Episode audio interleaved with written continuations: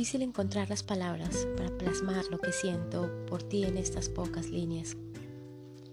Más difícil aún tratar de predecir nuestro futuro juntos, pero fácil a la vez pensar en ti e iluminar mi corazón con tu sonrisa, tus palabras, tu calor.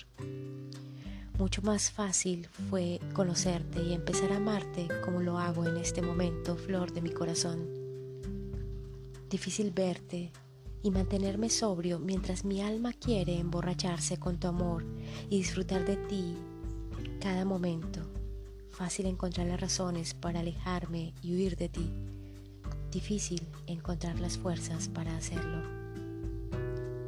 Difícil dejar de sentir este sentimiento que vive y crece al ritmo de tus palabras, tus caricias y tu amor. Hola, soy Lucía y bienvenidos a mi podcast.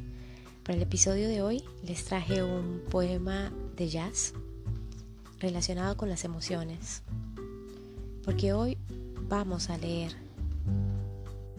vamos a leer a partes del libro Despertar en la 5D, una guía práctica de transformación multidimensional. Aquí hay un mensaje para ti. Disfrútalo.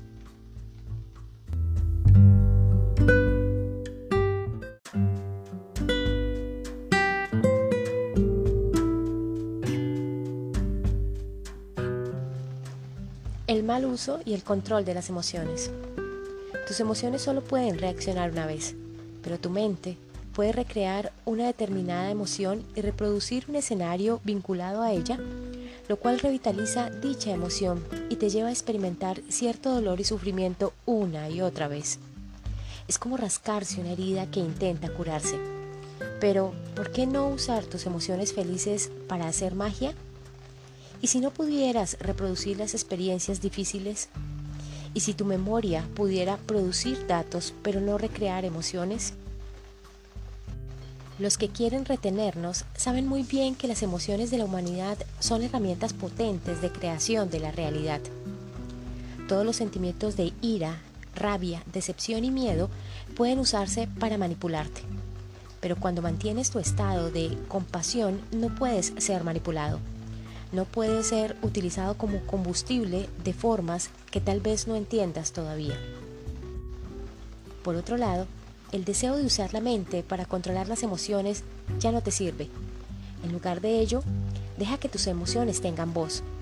Deja de reprimirlas. Valida el yo. Suelta la necesidad de que los demás te aprueben. Respeta tu sufrimiento y sigue adelante. Luego, haz pasar tu dolor por el tamiz del corazón Inúndalo de amor incondicional para ti y los demás. Tu tarea no consiste en eliminar la mente, sino en integrar las emociones y el intelecto y hacer que todo ello pase a través de tu corazón. Debes saber que tu estado de alegría es la mejor munición con la que cuentas para responder a lo que sea que te ocurra, que no sea de tu agrado. En el estado correspondiente a la 3D, la respuesta podría ser no te enojes, desquítate. Ahora que estamos despertando en la 5D, podemos decir, no te enojes, sé feliz. La felicidad sincera, verdadera, es empoderadora. Cuando no logres ser feliz, no lo consideres un fracaso. Tómatelo como que aún eres inexperto en el tema. Sé feliz a pesar de cualquier dificultad. Atraerás más felicidad de esta manera. Los velos se están volviendo finos y cada vez eres más poderoso. Usa esta realidad a tu favor.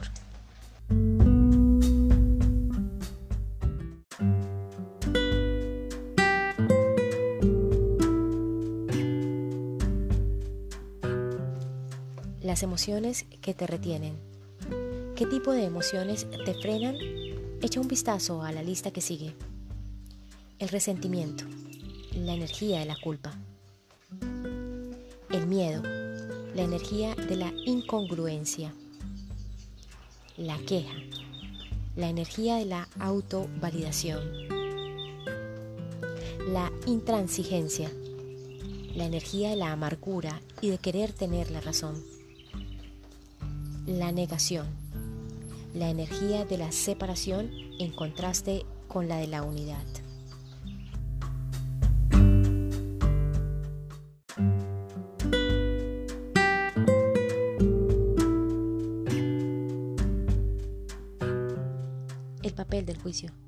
Muchas personas no se dan cuenta que llevan el juicio incorporado en casi todos sus pensamientos. Los juicios sobre lo bueno o malo de una situación o sobre un determinado comportamiento o resultado infectan los propios pensamientos y hacen que uno conciba esas situaciones de forma unilateral. La mente ofrece enseguida sus consideraciones respecto a lo que sería lo apropiado. Pues bien, decide que vas a ser consciente del inicio de este diálogo interno y que vas a animar a los demás a que hagan lo que les plazca. Cuando te pregunten qué deberían hacer, pues respóndeles, ¿a ti qué te gustaría? Se trata de que percibas que tu mente está empezando a formarse un juicio y que te des cuenta a continuación que albergas unas expectativas que no se están cumpliendo. De este modo podrás reírte de ti mismo, soltar las expectativas en cuestión y dejar de juzgar.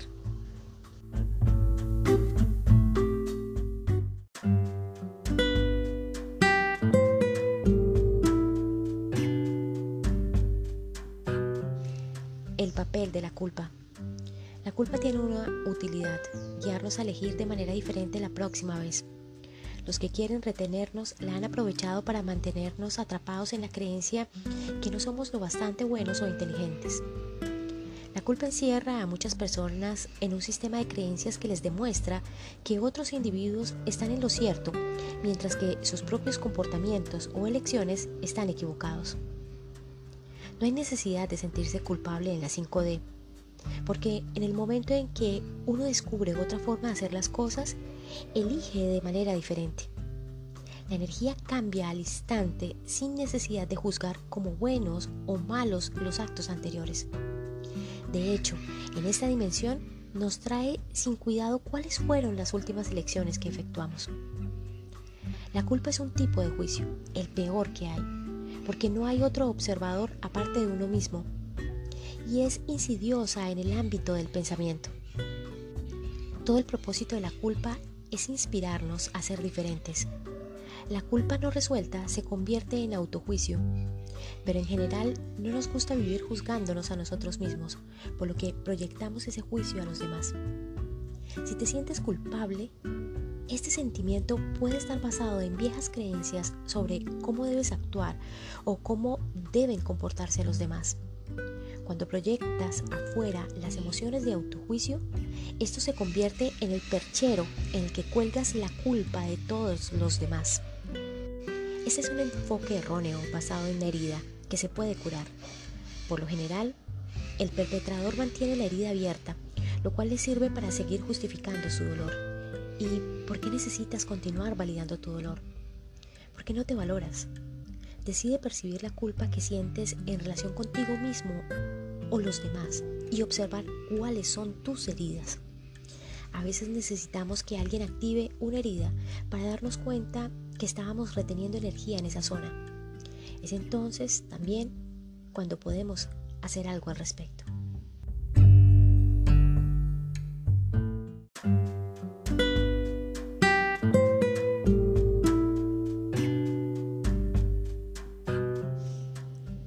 De la culpabilización y la queja. La culpabilización y la queja son otros mecanismos de justificación que nos permiten mantener el dolor y alientan el victimismo.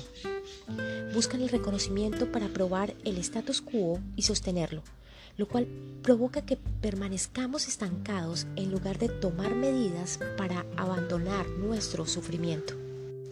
Tienes el deber personal de aprobarte, no busques que sea otra persona la que lo haga. Está bien que cuentes tu historia, pero hazlo sin culpar a nadie. Varias versiones del me hizo daño te permiten justificar tus experiencias. Con ello puedes lograr que otros empaticen con tu herida y obtener cierta compensación por tu pérdida. Pero, ¿a qué costo? Esa actitud te mantiene donde estás en lugar de ayudarte a evolucionar. Es por eso por lo que solo necesitas hacerlo una vez. La ira desemboca en la culpabilización a causa de la pereza. Lo más fácil es dejarse llevar por esa dinámica. La culpabilización nos mantiene encerrados en la polaridad perpetua de la tercera dimensión y lo hace manteniéndonos en el victimismo. Cuando empezamos a ver esto y perdonamos de veras, olvidamos. Así no tenemos ninguna razón para culpar a nadie de nada. Cuando sanamos la parte interior que es crítica y proyecta esta crítica a los demás, ya no es un botón que nadie pueda pulsar, ni nosotros mismos ni otras personas. En lugar de ello, encontramos entretenidos o divertidos los comportamientos que antes nos habrían molestado. ¿Por qué la energía de la quinta dimensión no necesita juzgar? Porque no necesita ser compensada por la pérdida o el dolor, sino que responde a la pérdida con aceptación, sabiendo que la pérdida y la ganancia son dos lados de una experiencia de limitación. El papel de la amargura. El papel de la amargura es hacer que no dejes de evaluar las situaciones o las circunstancias que justifican tu ira, tu odio o tu dolor. Pero nada de eso te sirve ni es real. En todos los casos, estás transmutando tu propio dolor o el del mundo. Decide soltar y amar de todos modos. Es una elección. Elegir sabiamente te ayuda a anclar tu energía en la quinta dimensión. La amargura es fomentada por los celos. Quieres lo que tiene otro. Todo esto empezarás a reconocerlo una vez lo hayas experimentado.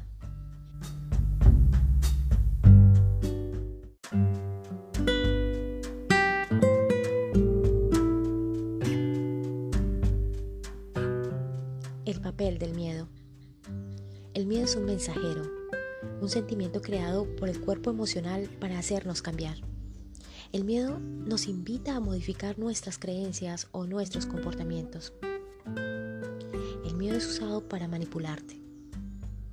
El miedo te mantiene encerrado en más miedo. El miedo es un combustible para los que quieren que fracases. El miedo es un mensajero. Es chi cargado con un propósito destinado a mantenerte a salvo. Tu cuerpo emocional crea miedo el miedo te advierte que debes cambiar algo, un comportamiento o una creencia. El miedo se creó como un sistema de alarma para decirte que hay algo que no está bien. Depende de ti atenderlo. Los seres ascendidos disfrazados de humanos son aquellos entre nosotros que no tienen miedo y están aquí con el propósito de ayudarnos a despertar a nuestra divinidad. Si no tienes miedo, es probable que seas uno de los maestros ascendidos encarnados. El miedo transmite el mensaje que no todos los sistemas en todas las dimensiones están alineados. Cuando estés alineado contigo mismo en todas las expresiones, podrás co-crear como se supone que debes hacerlo. Una de las maneras más rápidas de disolver el miedo es decirte directamente, puedo sentir el miedo. ¿Cuál es el mensaje? Cuando tengas esta información podrás cambiar tu creencia o tu comportamiento. Si los miedos te agobian todo el rato, tómate tu tiempo para conocerlos. Te sorprenderá descubrir que en general son una energía útil, que intenta ayudarte a alcanzar tus metas y deseos. Cuando aparezca el miedo, pregúntale cuál es su mensaje y luego cambia tu creencia o tu comportamiento. Abre tu mente y vuélvete creativo. Abre tu corazón y vuélvete compasivo. El miedo deja de estar presente cuando las creencias, los pensamientos y los actos están alineados, dando lugar a la coherencia. Cuando sepas, no basta con creerlo, hay que saberlo. Cuando sepas que eres responsable de tu realidad, dejarás de tener miedo. Cuando tengas la habilidad de meditar sobre tus miedos y conocer sus mensajes, podrás elegir entre cambiar tus creencias o tus comportamientos.